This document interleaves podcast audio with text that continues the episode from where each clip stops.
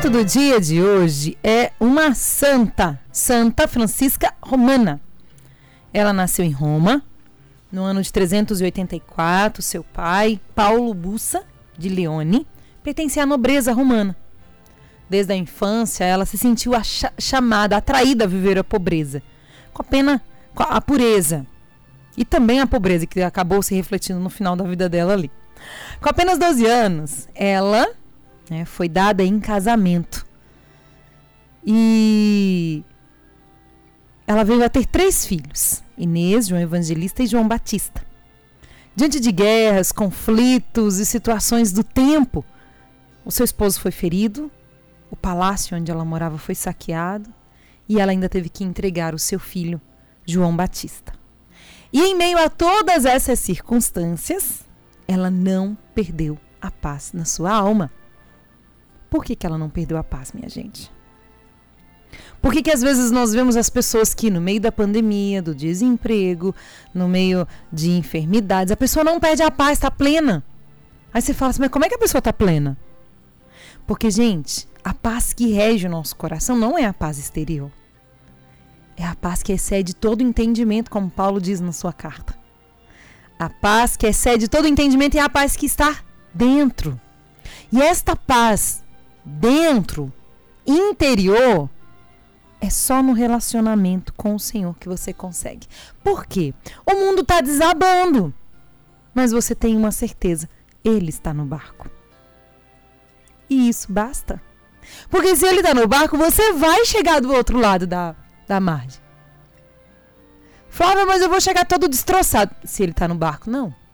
Porque Ele não só não deixa o barco afundar, como ele permite a você os sofrimentos necessários para que você tenha resiliência, para que você seja um homem e uma mulher de coragem, firme. E era por isso, porque ela tinha um relacionamento com o Senhor. O mundo estava desabando, gente. Mas a paz que excede todo entendimento habitava o coração dela porque ela confiava no Senhor. E ali, em meio a tudo aquilo, o que, que ela começou a fazer, minha gente? ajudar os pobres. A repartir, a dar, a fazer e a distribuir aquilo que ela tinha. E, naturalmente, quando ela começou a fazer isso, outras senhoras começaram e pessoas começaram a se juntar a ela para imitar aquilo que eram os seus impulsos generosos.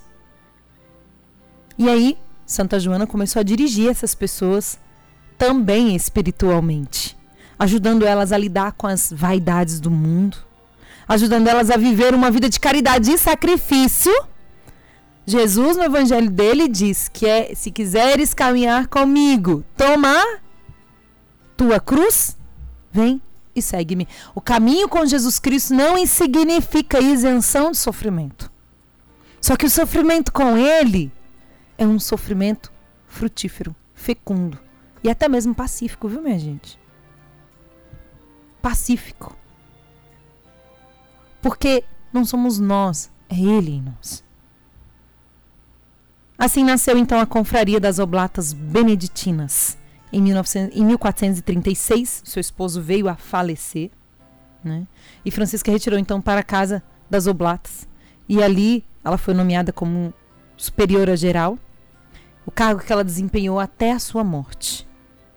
Levada pela mão de Deus, ela penetrou no paraíso, assim nós acreditamos, em 1440. Em 1608, o cardeal Roberto Bellarmino, junto com o seu voto favorável de declaração a esta santa, tendo vivido bem a sua virgindade, depois o seu matrimônio, depois a sua viuvez e, enfim, a vida de perfeição no claustro.